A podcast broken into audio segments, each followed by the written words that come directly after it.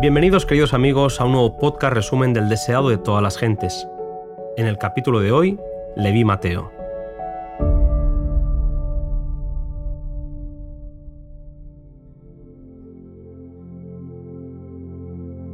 Entre los funcionarios romanos que había en Palestina, los más odiados eran los publicanos. El hecho de que las contribuciones eran impuestas por una potencia extraña era motivo de continua irritación para los judíos, pues les recordaba que su independencia había desaparecido. Estos traidores no solo representaban a la odiosa Roma, sino que aprovechaban para enriquecerse ilícitamente a costa de los oprimidos judíos. Eran considerados traidores, despreciados como apóstatas y considerados de lo peor de la sociedad. A esta clase pertenecía Leví Mateo, un hombre de corazón sincero al que los judíos habían ya juzgado a causa de su empleo y en el que se fijó Jesús para que lo siguiera como discípulo. Ante el llamado del Maestro, Mateo no vaciló ni dudó, ni recordó el negocio lucrativo que iba a cambiar por la pobreza y las penurias. Le bastaba estar con Jesús, poder escuchar sus palabras y unirse a él en su obra. A Mateo en su riqueza y a Andrés y Pedro en su pobreza llegó la misma prueba, y cada uno hizo la misma consagración. En el momento del éxito, cuando las redes estaban llenas de peces y eran más fuertes los impulsos de la vida antigua, Jesús pidió a los discípulos a orillas del mar que lo dejasen todo para dedicarse a la obra del Evangelio. Así es probada cada alma para ver si el deseo de los bienes temporales prima sobre el de la comunión con Cristo. Nadie puede tener éxito en el servicio de Dios a menos que todo su corazón esté en la obra y tenga todas las cosas por pérdida frente a la excelencia del conocimiento de Cristo.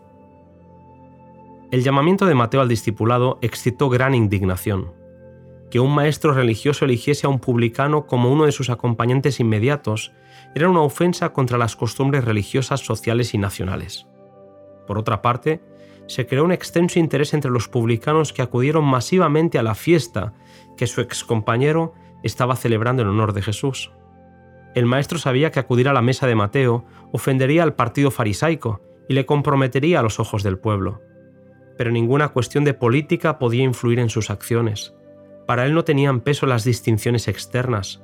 Lo que atraía a su corazón era un alma sedienta del agua de vida, y se sentó a la mesa demostrando simpatía y amabilidad, reconociendo la dignidad de la humanidad más allá de las etiquetas. Esta escena molestó a los rabinos, que aprovecharon la oportunidad de acusar a Jesús frente a sus discípulos. ¿Por qué come vuestro maestro con los publicanos y pecadores? preguntaron los envidiosos rabinos. Jesús no esperó a que sus discípulos contestasen, sino que él mismo replicó, Los que están sanos no tienen necesidad de médicos, sino los enfermos. Andad pues y aprended qué cosa es misericordia quiero y no sacrificio, porque no he venido a llamar a justos, sino a pecadores al arrepentimiento. Los fariseos pretendían ser espiritualmente sanos y por lo tanto no tener necesidad de médico, mientras que consideraban que los publicanos y los gentiles estaban pereciendo por las enfermedades del alma. ¿No consistía, pues, su obra como médico en ir a la clase que necesitaba su ayuda? Los publicanos tenían menos fanatismo y suficiencia propia, y así eran más susceptibles a la influencia de la verdad. Jesús quiso mostrar que mientras que los fariseos aseveraban exponer la palabra de Dios, ignoraban completamente su espíritu. La respuesta de Jesús acalló a sus enemigos por un momento, pero quedaron tanto más resueltos en su enemistad fueron a los discípulos de Juan el Bautista y lanzaron sus insidiosas acusaciones a aquellos inquietos hombres. A pesar de haber señalado con escarnio su vida abstemia, sus costumbres sencillas, sus ropas burdas, y de haberlo declarado fanático, ahora, al tener delante a Jesús que andaba entre la gente comiendo y bebiendo en sus mesas, le acusaban de glotón y bebedor.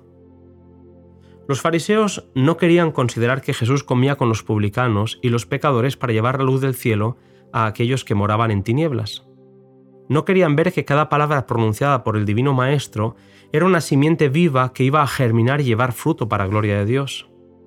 Habían resuelto no aceptar la luz, y aunque se habían opuesto a la misión del Bautista, estaban ahora listos para cortejar la amistad de sus discípulos esperando obtener su cooperación contra Jesús. Sostuvieron que Jesús anulaba las antiguas tradiciones y pusieron en contraste la austera piedad del Bautista con la conducta de Jesús al comer con publicanos y pecadores.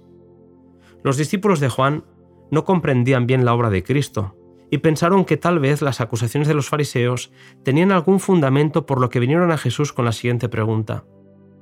¿Por qué nosotros y los fariseos ayunamos muchas veces y tus discípulos no ayunan?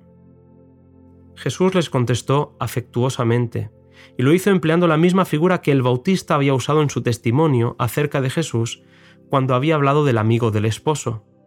Jesús dijo, ¿Podéis hacer que los que están de bodas ayunen entre tanto que el esposo está con ellos?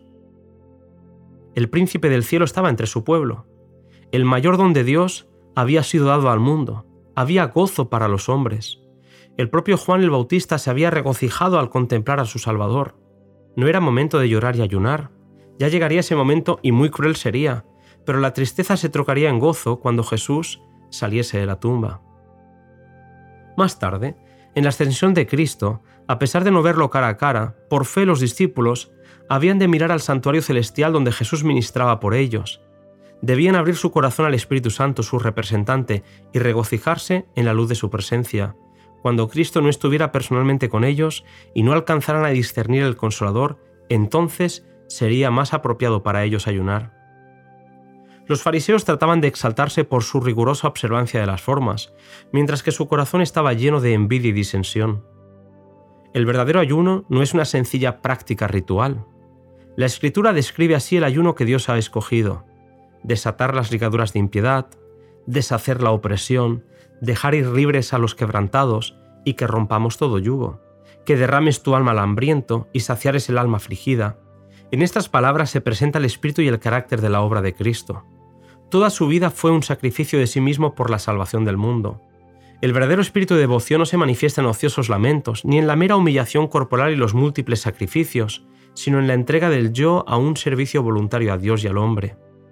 Continuando su respuesta a los discípulos de Juan, Jesús pronunció una parábola diciendo, Nadie mete remiendo de paño nuevo en vestido viejo, de otra manera el nuevo se rompe, y al viejo no conviene remiendo nuevo. El mensaje de Juan el Bautista no había de entretejerse con la tradición y la superstición. Una tentativa de fusionar la hipocresía de los fariseos con la devoción de Juan no lograría sino hacer más evidente el abismo que había entre ellos. Tampoco podían unirse los principios de la enseñanza de Cristo con las formas del farisaísmo. Sacerdotes, escribas y gobernantes estaban sumidos en una rutina de ceremonias y tradiciones. Sus corazones se habían contraído como los odres resecados a los cuales se los había comparado. Mientras permanecían satisfechos con una religión legal, les era imposible ser depositarios de la verdad viva del cielo. Pensaban que para todo bastaba su propia justicia, y no deseaban que entrase un nuevo elemento en su religión. No aceptaban la buena voluntad de Dios para con los hombres como algo separado de ellos. La relacionaban con el mérito propio de sus buenas obras. La fe que obra por amor y purifica el alma no hallaba donde unirse con la religión de los fariseos, compuesta de ceremonias y de órdenes humanas. El esfuerzo de aunar las enseñanzas de Jesús con la religión establecida sería vano. La verdad vital de Dios, como el vino en fermentación, reventaría los viejos y decadentes odres de la tradición farisaica. Los fariseos se creían demasiado sabios para necesitar instrucción, demasiado justos para necesitar salvación, demasiado altamente honrados para necesitar la honra que proviene de Cristo. El Salvador se apartó de ellos para hallar a otros que quisieran recibir el mensaje del cielo en los pescadores sin instrucción, en los publicanos de la plaza, en la mujer de Samaria, en el vulgo que le oía gustosamente, halló sus nuevos odres para el nuevo vino. Los instrumentos que han de ser usados en la obra del Evangelio son las almas que reciben gustosamente la luz que Dios les manda. Son sus agentes para impartir el conocimiento de la verdad al mundo. Si por medio de la gracia de Cristo los suyos quieren llegar a ser sus nuevos odres, los llenará con nuevo vino. La enseñanza de Cristo, aunque representada por el nuevo vino, no era una doctrina nueva, sino la revelación de lo que había sido enseñado desde el principio. Pero para los fariseos, la verdad de Dios había perdido su significado y hermosura originales. Para ellos, la enseñanza de Cristo era nueva en casi todo respecto, y no la reconocían ni la aceptaban.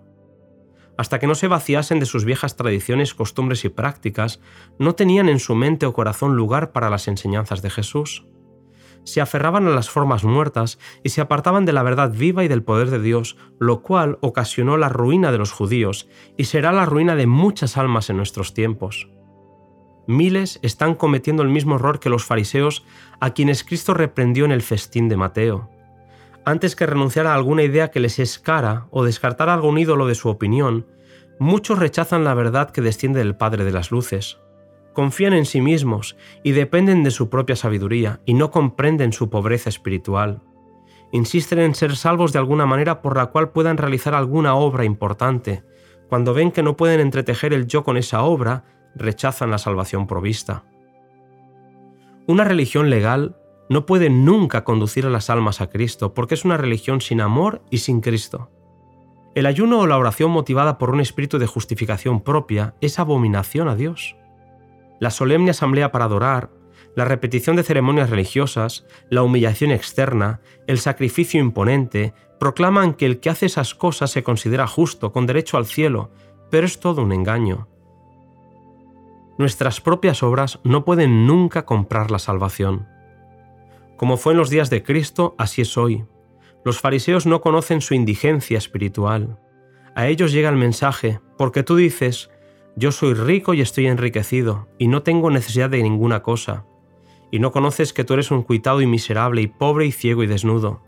Yo te amonesto que de mí compres oro afinado en fuego para que seas hecho rico, y seas vestido de vestiduras blancas para que no se descubra la vergüenza de tu desnudez.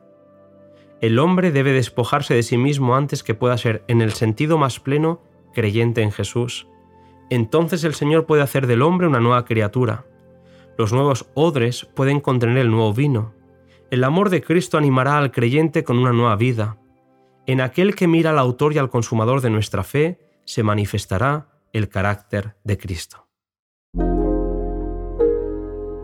Hasta aquí, querido amigo, el resumen del capítulo 28 del Deseado de todas las gentes. En el próximo capítulo, Elena White nos hablará de la relación entre Jesús y el sábado.